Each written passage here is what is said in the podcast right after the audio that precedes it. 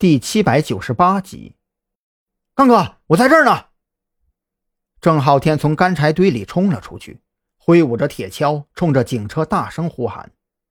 一阵刺耳的刹车声过后，两辆警车停在了郑浩天身边。从车上跳下来的陈刚差点没认出郑浩天来。好家伙，你小子这是掉沟里了？怎么成了这副模样？不是掉沟里了，是我自己跳沟里的。要不是我聪明啊，我这条命可就没了。郑浩天看到陈刚腰间配有枪械，这才彻底放下心来。啊，对了，刚哥，刚才借给我电话那个老乡给我做了顿饭吃，这铁锹也是人家的。你身上带钱了吗？我得把饭钱和铁锹给人还回去。行了行了，这个我安排人去还。你先上车，我有事问你。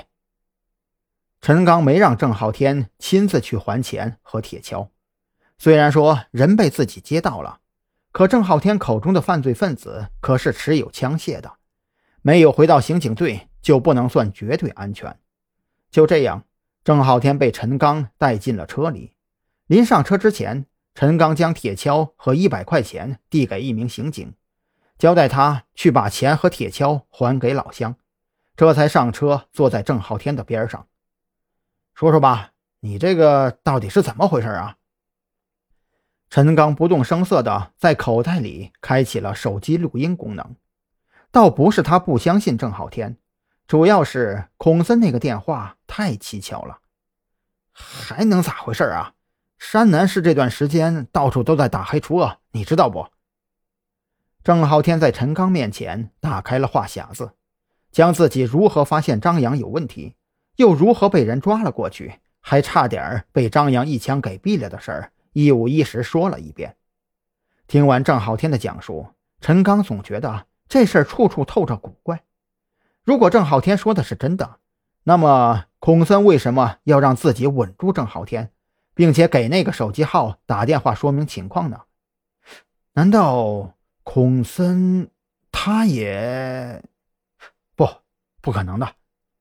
陈刚当即推翻了自己的猜测，孔森手把手教他如何勘察现场，如何循据推理。那是一个正儿八经将青春和生命全都奉献给了警队的老家伙，他怎么可能跟叛徒同流合污呢？可这么一来，这事儿就陷入了一个怪圈。郑浩天的话不像有假，可孔森又不可能跟叛徒同流合污。那么自己到底该不该按照孔森的要求给那个手机号码打个电话呢？就在陈刚纠结的功夫，张扬骑着那辆造价不菲的越野摩托车，顺着小路进入了东江县辖区。一路上，他没少看到栽进沟里的倒霉蛋。一番询问下来，这才知道他们并没有找到郑浩天，这心里面也算是稍微安稳了一些。就在张扬纠结。要不要继续在附近的田埂小路上寻找的时候，他的手机忽然响了起来，来电号码正是之前孔森打出去的那个。你好，我是陈刚。电话那头响起陈刚的声音，他这会儿已经回到了东江县刑警队的驻地，只不过他没有避讳郑浩天，当着他的面就给张扬打了个电话过来。郑浩天在你那儿，他现在安全吗？张扬没有时间跟他客套，直接开口询问郑浩天的事儿。陈刚听到对方一开口就问郑浩天现在是否安全，心里的忧虑顿时减弱了几分。对他现在就在我这儿，东江县刑警队，你要过来接人吗？啊，在你那儿就好。这小子差点吓死我，我现在就过去，你先稳住他，不管他说什么，都不要上报给县局。张扬当即松了口气，这大半夜的玩心跳也当真是不容易啊。